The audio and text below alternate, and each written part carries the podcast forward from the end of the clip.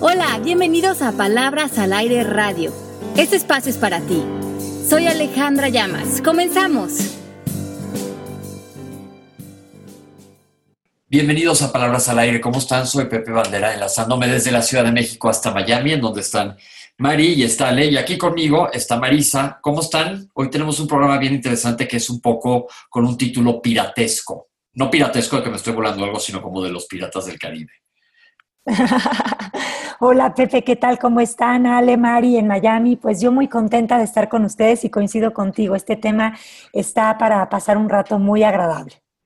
A ver, Ale, platícanos. ¿Cómo estás, Ale, primero que nada? Bien, feliz aquí conectándonos con ustedes, con todas las personas que están conectando ya en el chat. Bienvenidos aquí a Palabras al Aire Radio. Feliz de tener el honor de estar con mi Marisa tan linda, contigo Pepe que te adoro, con mi Mari, pues bueno, es un gusto. Imagínense que esto se llama trabajo, imagínense la, la maravilla que es. Pues mandándoles un beso muy, muy grande. Y sí, vamos a hablar de un tema hoy que nos han pedido muchísimo.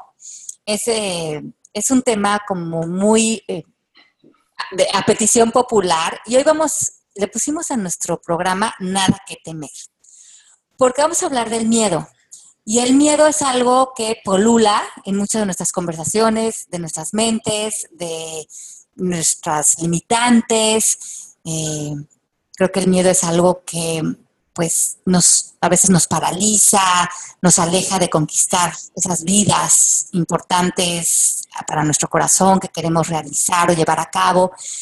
Entonces, eh, decidimos hoy hacer este programa del miedo porque si ustedes están queriendo lograr algo con su vida, están queriendo dar un paso importante, están queriendo terminar una relación, están decidiendo algo que los honraría como personas, eh, lo que esto sea en su vida, y creen que el pretexto es el miedo, pues hoy les vamos a enseñar cómo hacerle para no tener nada que temer. ¿Cómo ven? Pues suena padrísimo, porque yo creo que a todos nos pasa, si bien no es eh, como de película, si que tengas miedo de una cosa específica, son paralizantes. Y yo creo que el, que el común denominador en todos los paralizantes es que tenemos algo de miedo.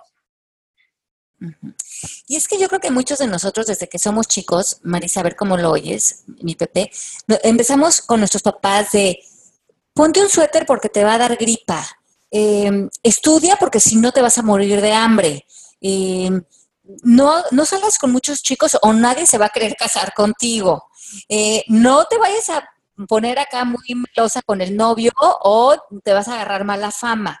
Como que todos estos mensajes sociales vienen como que a mandarnos el mensaje de hacer o no de hacer cosas desde el miedo. Y en el fondo también nos empieza a sembrar esta idea de que este miedo nos va a proteger de la vida. Y yo creo que esa es la clave, cuando creemos que el miedo nos está protegiendo de algo.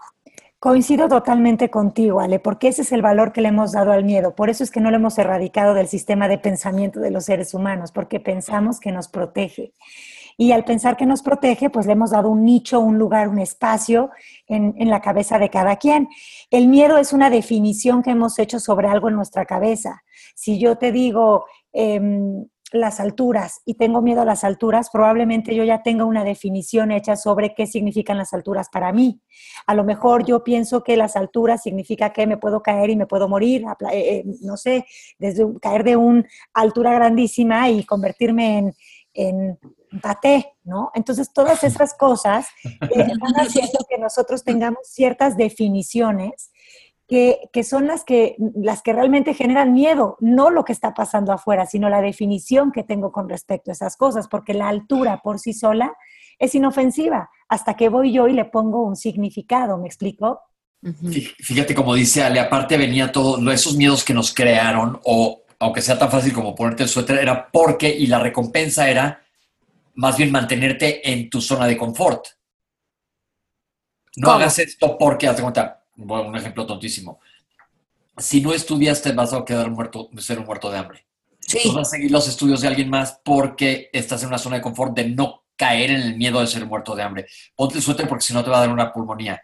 No necesariamente te va a dar una pulmonía, pero estás en la zona de confort de que estás protegido por ponerte el suéter. no, no, te besuques a todo mundo porque si no nadie se va a querer casar contigo. Paréntesis, yo les digo que se besuquen a todo el mundo. se cierra paréntesis. Y que no se casen.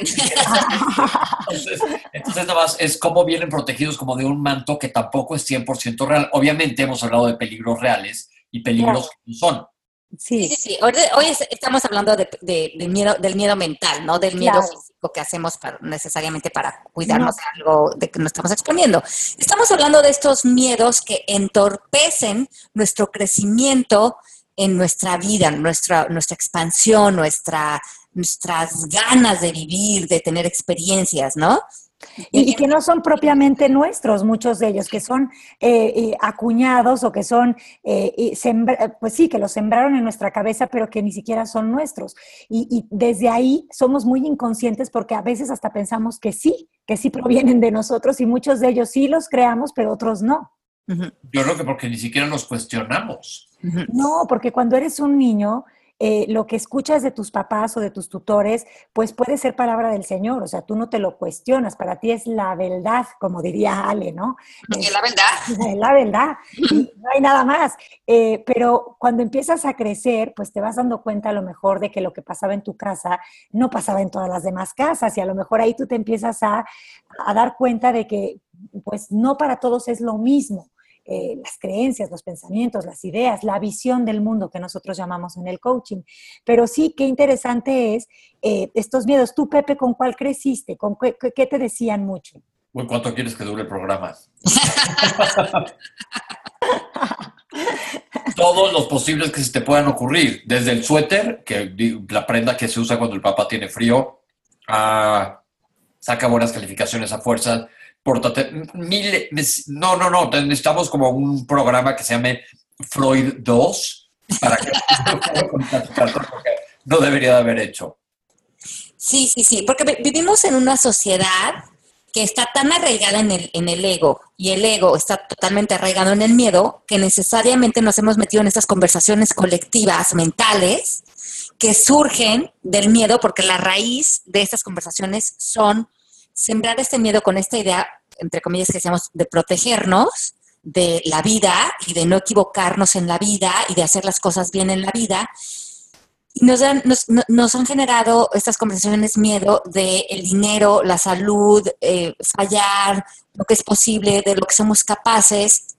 Y es de verdad eh, eh, sorpresivo una sesión de coaching tras otra. Yo llevo 15 años haciendo coaching, como es una y otra vez es que no soy suficiente, es que no voy a poder, es que no, no, no soy merecedor, muchísimos pensamientos alrededor del miedo.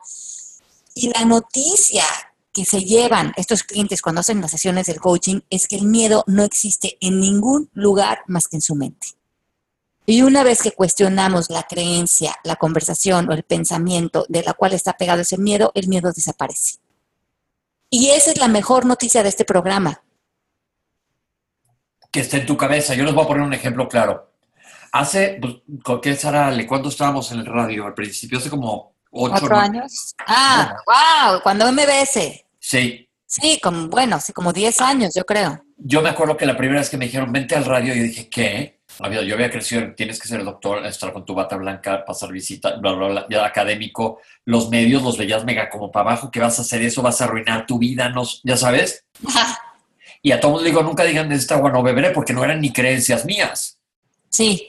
Todavía cuando Ale me dijo, vente a la tele, dije, híjole, qué miedo la televisión. No, pues no, yo no tengo nada que ver. ¿Y cuál? Me le he pasado como chango con manzana.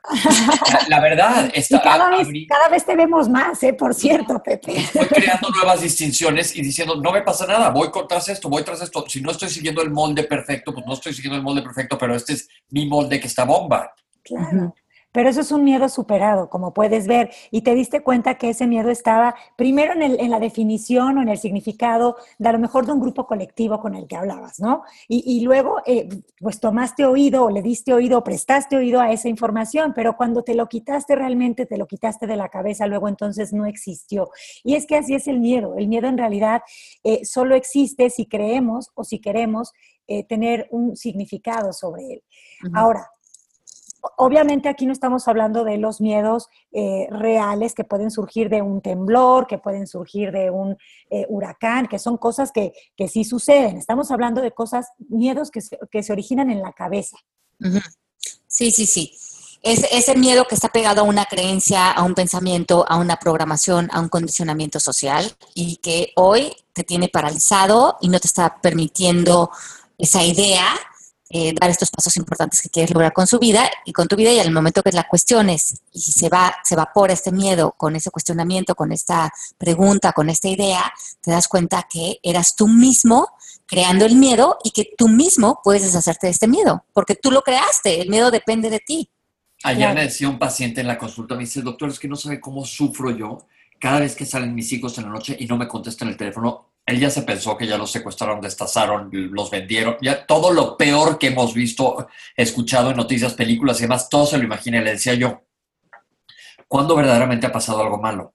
Dice, gracias a Dios nunca le dije, y espero que nunca pase, obvio, porque digo, también pueden pasar cosas, ¿no? Pero le dije, usted puede elegir entre pensar que va a pasar algo y que nada más no está contestando porque está de fiesta que es el 90 y, 90 miles por ciento gracias de los Dios de los casos. No estoy haciendo menos los casos donde sí puedan pasar cosas malas, pero él puede elegir sus pensamientos. Le dije, ¿cuántas noches de tortura se pudo haber ahorrado? Claro. Ahí hacen las cuatro preguntas de Byron Katie. Mis hijos están en peligro.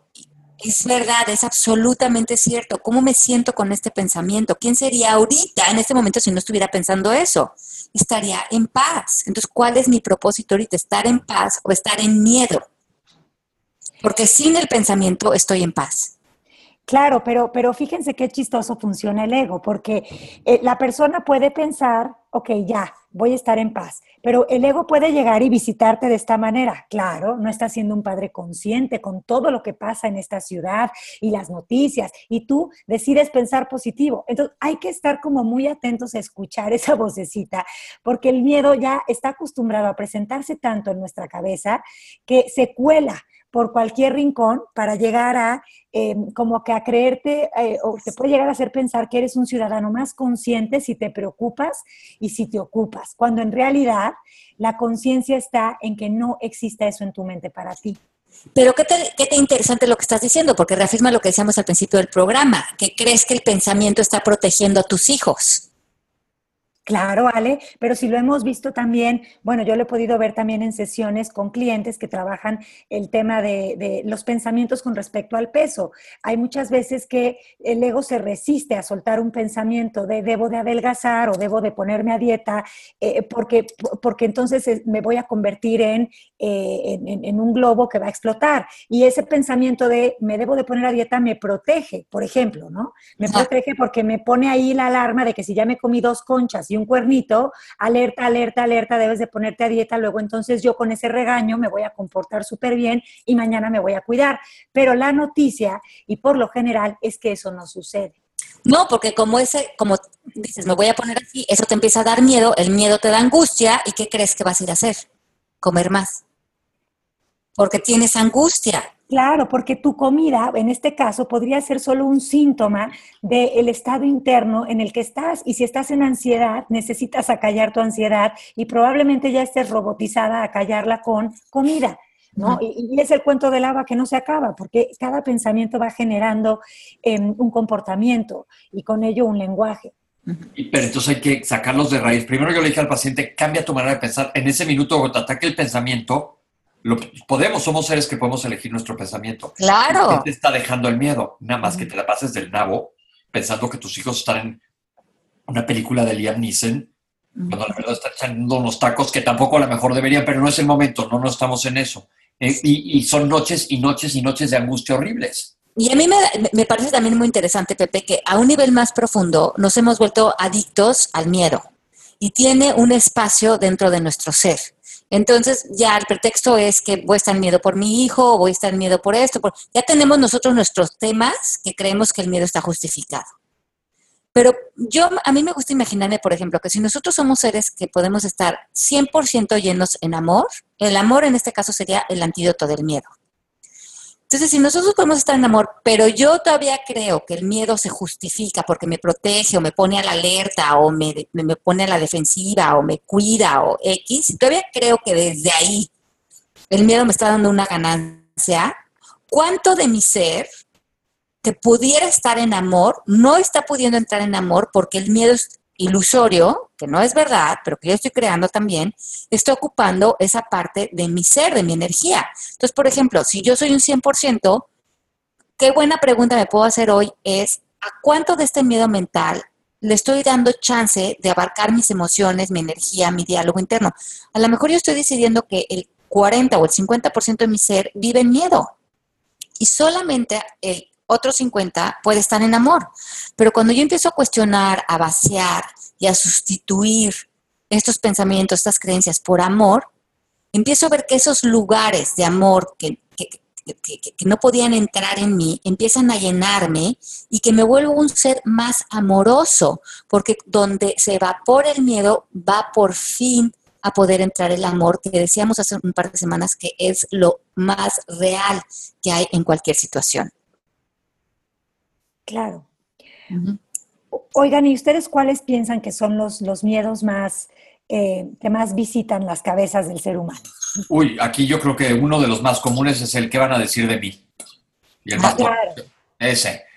El miedo al fracaso también. Miedo al fracaso, miedo a no sentirse suficientes, miedo a no ser capaces, a no merecer. Miedo al rechazo. Al rechazo es el ridículo al ridículo. Pero todos ellos, todos ellos nos llevan a miedo a no, a no existir, a no ser. A no pertenecer. Ajá, exactamente. Como que si me rechazan, como si dicen algo feo de mí, como si, entonces yo ya no valgo, yo ya no existo, yo ya no soy. Qué, qué increíble que todos los miedos estén como alineados a la idea de, eh, de dejar de existir. ese miedo solo le puede ocurrir al ego. Sí, porque es el, eh, justamente el ego el que te está mandando la, la, situación de que, porque a ver, el ego va con el miedo, ¿no? Claro. decíamos que el ego es el que nos invita a sentir culpa, preocupación, como este padre decía, juicios, ataque, enojo, incomprensión. Una vez que nosotros quitamos el miedo de nuestra ecuación, todos estos sus compañeritos se retiran de nosotros. Pero entonces, si yo me he identificado en que yo soy la persona enojona, yo, yo cuando tengo estos pensamientos me preocupo y eso es parte de mi identidad, si ya no tengo eso y estoy en amor, entonces que estoy en el limbo, soy un inocente, soy un idiota, ¿en dónde quedo? Ese es el miedo del ego, que pienses que todo esto te vas a quedar sin definición. Ajá no, no vas a existir, nadie va a saber ni quién eres, ni qué haces, ni, para qué estás aquí, qué te pasa. Como que te resta una seguridad, ¿no? A mí una pregunta que me encanta hacerme alrededor del miedo es ¿qué es lo peor que podría pasar? Y eso te lo, lo, cuestionas, te lo cuestionas, te lo cuestionas ante todas las situaciones y te das cuenta que lo peor que podría pasar nunca es nada muy malo. O sea, cuando son estos miedos de no voy a hacer esto porque, porque qué tal si hago lo ridículo, qué tal si me doy cuenta que no soy suficiente, qué tal si no gano el dinero que quería. Pero, ¿qué es lo peor que podría pasar si pasa eso? Te conoces más, tienes una experiencia más, te reinventas, cambias de dirección. Y, que, y cuando le hago estas preguntas a los clientes, se dan cuenta que eso peor que podría pasar no, es, no está mal. Pueden eh, seguir adelante y, tienen esta idea que lo peor que podría pasar sería una catástrofe humana. No, cuando salimos a expandirnos entre la vida, eliminamos estos miedos mentales, lo peor que puede pasar es que sigamos creciendo y experimentándonos como seres humanos. Claro, porque todo es evolución. Esa pregunta funciona muy bien. A mí también me funciona eh, mirar el miedo a los ojos, ¿no? Ponérmelo enfrente y decir, a ver, miedo, ¿qué me quieres decir? Y darme cuenta que si el miedo existe a nivel emocional, debe tener un propósito útil, si no, no existiría. ¿Cuál es? Entonces, eh, yo al miedo lo veo como un mensajero que me avisa de que me salí de mi centro, que me salí de mi foco, que empecé a poner atención a conversaciones internas eh, que no me sirven, que son absurdas, que están en limitación. Y cuando yo entiendo que el miedo es solo un aviso, en ese momento eh, puedo regresar totalmente a mi paz. Y, y desaparecerlo y darte cuenta que así como lo creaste, lo deshaces. Claro. Y que tú tienes ese decir dentro de ti. Oye, pero a ver, yo me pregunto, lo deshaces sí cuando, cuando ya lo traes a la conciencia y ves que verdaderamente no hay nada, pero si te preguntas qué es lo peor que podría pasar, no le estás dando como fuego a la ley, ¿cómo se dice? A la lumbre. Por ejemplo, el señor que me se pensaba lo peor de sus hijos, ¿qué es lo peor que podría pasar? No, pues te imaginas. No, lo, pero, eh, pero, en este caso, él se podría preguntar qué es lo peor que podría pasar si dejo este pensamiento. Ah, ok. Pues, No, pues no podría pasar nada. Estarías durmiendo más tranquilo en lo que llegan. Porque además, Pepe, perdón que interrumpa, pero lo que lo peor que podría pasar del escenario es una suposición que estaría en tiempo futuro y el futuro no existe. Entonces, eh, irme a ese lugar es meterme por gusto en una casa del terror, prefabricada por mí mismo. No, aparte le dije, le dije, la realidad es que no está pasando nada. Lo más factible es que no pase nada. Y dice, bueno, y si pasa, bueno, y si pasa, va a ser con o sin el miedo que tienes. Exacto, con o sin el miedo. Eso y te, puedes, te pudiste haber ahorrado la adolescencia de tus hijos estando sufriendo. Pero, pero, acabas de decir algo bien importante. Los miedos se disuelven en la presencia, porque cuando hay presencia no puede existir miedo, porque el miedo es solo un pensamiento sobre una definición que yo tengo. Así que lo que, lo que quiere decir que el miedo, pues en realidad no existe más que en nuestra mente. Y eso es muy, muy interesante, porque entonces estamos hablando de algo que al, que al, que al, darle luz, que al, darle lenguaje, que al, que al subrayarlo con nuestro poder de nuestras palabras, pareciera que es algo real. Por eso es que estamos repitiendo en este programa que si tú eliminas los pensamientos, si tú eliminas las creencias, si tú te pones en presencia, en conciencia, te vas a dar cuenta que para que existiera, tú le tenías que dar vida y cuando no existe, entonces existen todas las otras posibilidades de paralelas que están el amor, ¿no? Frente a lo que quieres vivir. Y, yo aquí les quiero compartir que, em, bueno, en, el libro Con Alas, que es un, libro, un libro que escribí, eh, ahí cuento como una historia de algo que realmente me pasó a mí. Yo, a mí me encantaba que mi abuela materna me contara cuentos. Y mi abuela siempre contaba historias de terror, de susto, de... Y entre ellas estaba Caperucita, pero versión casi que la original, no la que Disney luego... Este, no, la light. No la light. Y entonces yo me acuerdo que yo estaba aterrorizada y tenía un miedo terrible del lobo feroz porque de verdad decía, qué, qué cosa tan terrible que lo que le hace a la abuelita y todo el show. Y ahorita que crecí, pues como no creo en el lobo, pues el miedo se fue. Pero es que es lo mismo que pasa con los miedos. Cuando dejas de creer en ellos, se, se desaparecen. Oye, qué chistoso que le tuvieras tanto miedo al lobo feroz. Yo te voy a decir, cuando yo era chico, Ajá. imagínate a dónde me llevaba el miedo. Tenía pánico. No sé cuántos años habría tenido cuando vi la película de Blancanieves y los siete no se acuerdan. Sí que, la reina mala se tomaba una cosa y se convertía en la bruja. Claro. Para que todo el mundo tenemos perfecta. Le tenía pánico así mala onda a esa bruja. Así lo peor posible era esa bruja. Y me acuerdo que me decían, no pasa nada, es de mentiras. Y total que nos llevaron a Disney y, nos subieron ese juego que, que, vas como por la mina de los siete enanos y te salen por todos lados.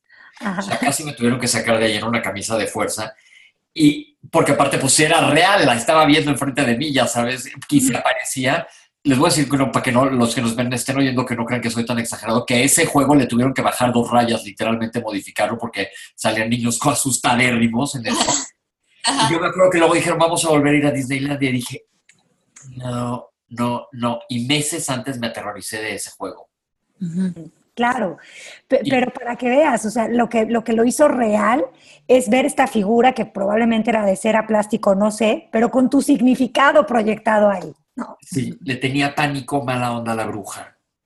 Mal, mal, mal. Qué bueno que, que, bueno, pues ya nomás les quería contar que era un miedo pues tontísimo. Ahorita ya me muero de la risa y lo puedo contar.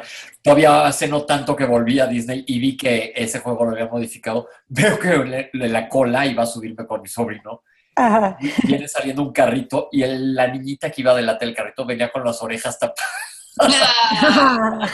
Pero entonces esa adicción enferma al miedo, también un día tendremos que hablar de eso, porque la gente, el éxito de las cosas que dan miedo, de las casas de los sustos, de las películas de terror. Del morbo, ajá. Ahorita la película de terror no la veo ni amarrado, creo. No, y sabes que, que no hay que verlas, porque ¿para qué le damos alimento a nuestra mente existiendo el amor y las cosas tan lindas? O sea, ¿de qué nos vamos a...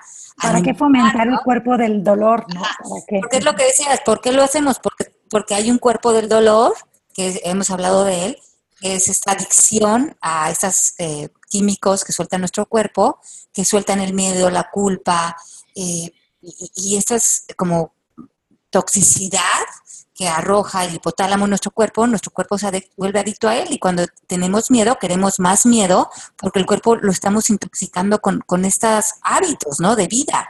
Por eso el miedo hay que irlo sacando de nuestra dieta, porque no lo necesitamos, pero ahora sí que no nos dé miedo no vivir con miedo. Claro, pero otro, otro miedo que, que, a mí me ha visitado y que he visto que es un miedo colectivo es el miedo a la enfermedad, ¿no? Eh, es como un miedo este, que aparece mucho de, hello, cuídate porque si no te vas a enfermar. O, o acuérdate de que tu abuelito y tu, ¿no? Tenían tal enfermedad. O sea, es un miedo que, eh, que sí puede llegar a paralizar, pero está en nuestra cabeza porque no nos está Sí, como se, nos cayó, se nos cayó Marisa, pero ese miedo a la, la hipocondria es, pero ahí mejor, mejor, yo lo que digo a los pacientes, mejor de tener miedo, ocúpate. Muchas, muchísimas de las enfermedades que tienen una carga genética también tienen factibilidad de prevención o de detectarlas a tiempo. Entonces, claro. en vez de estar aterrorizado, ocuparse. Y lo haces desde el amor, no lo haces desde el miedo, lo haces desde, un, desde el sentido común pero ya te sales no usas la enfermedad o la prevención de la enfermedad para martirizarte. Ni para hacer profecías que no, que no están ocurriendo, solo están ocurriendo en tu mente. Bueno, a mí me gusta mucho esta idea también. Otra cosa que a mí me sirve para los miedos es darme cuenta, porque decías hace rato, ¿qué es, crees que la gente tiene, le tiene miedo? No, pues a lo que otros piensen. Pero a mí me gusta mucho esta idea de pensar que los otros no existen más que a través de mi percepción. Ok.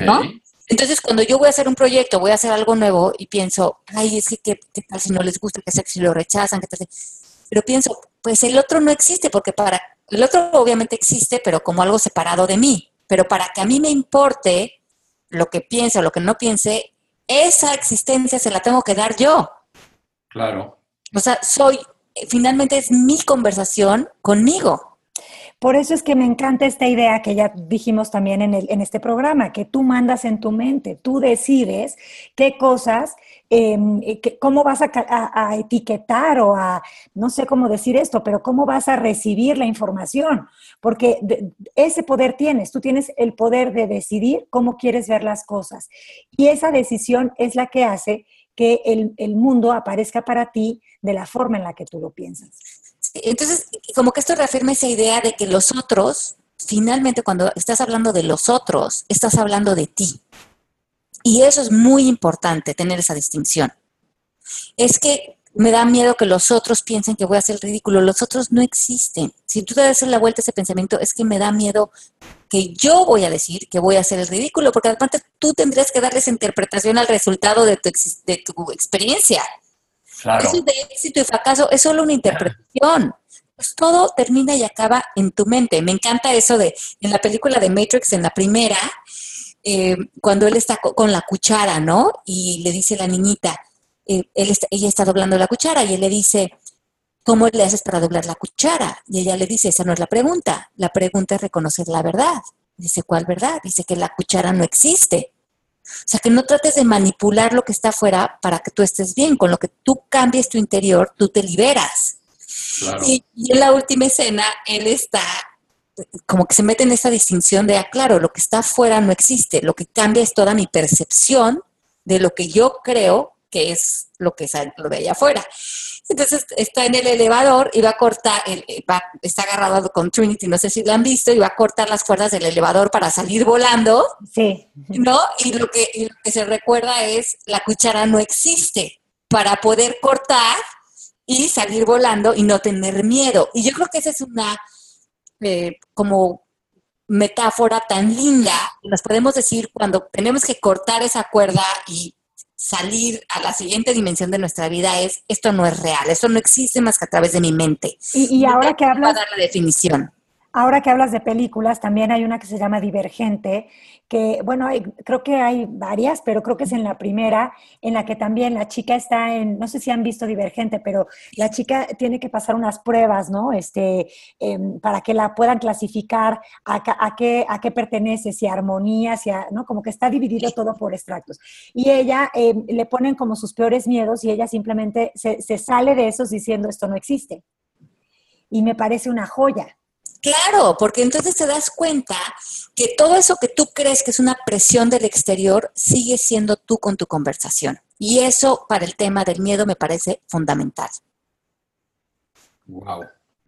Wow, hay mucho que hablar del miedo. Bueno, les voy a decir una, cosa que sí le doy de comer a mi cuerpo del dolor. Odio las películas de miedo y eso, pero cuando viene mi amiga Malina de Boston, lo que más nos gusta es ver una película de miedo con palomitas, cobija y verla a través de la cobija, pero nos carcajeamos de que quieres obligarla a que abra los ojos. Es un poco de tortura, ¿eh? Entonces, cuando quieran ver películas así como de que un oso va y se come a toda una ciudad entera, pero eso no lo veo como miedo, miedo, así de que estoy, ya sabes, el slasher aguantando ver lo peor, sino como algo de risa y sé que no es real. Pero pues sí, hay que, hay que limitar nuestros miedos y les tengo un miedo que decir, se nos está acabando el tiempo.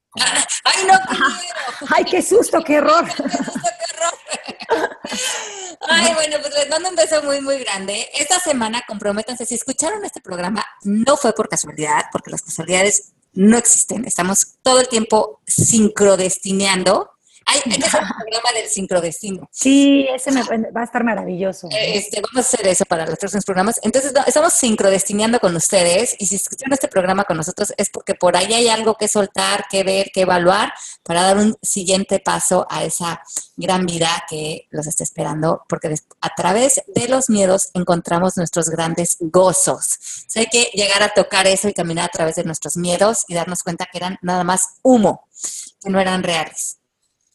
Ok, pues les mandamos besos a todos. Gracias por conectarse. Me gustó mucho este programa también. Ay, ya ves, Pepe, te amamos. Así, gracias a todos. Yo también disfruté muchísimo este programa y creo que es, es un buen recordatorio para, para todos esta idea de que el miedo no existe, es solo una ilusión de nuestra mente. Sí, nada que temer. Nada que temer. nunca dijimos el tema, nada que temer, sí es cierto. Nada que temer, mucho gozo que conquistar.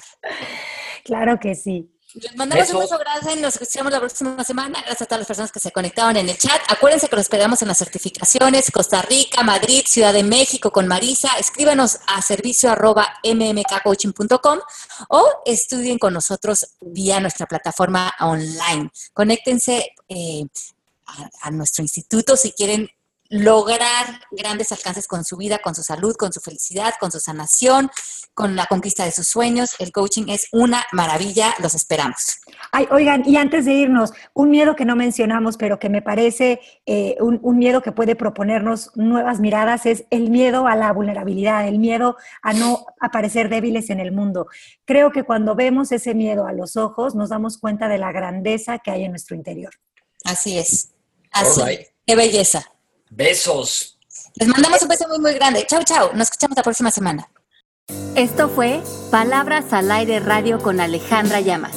Te esperamos en vivo la próxima semana.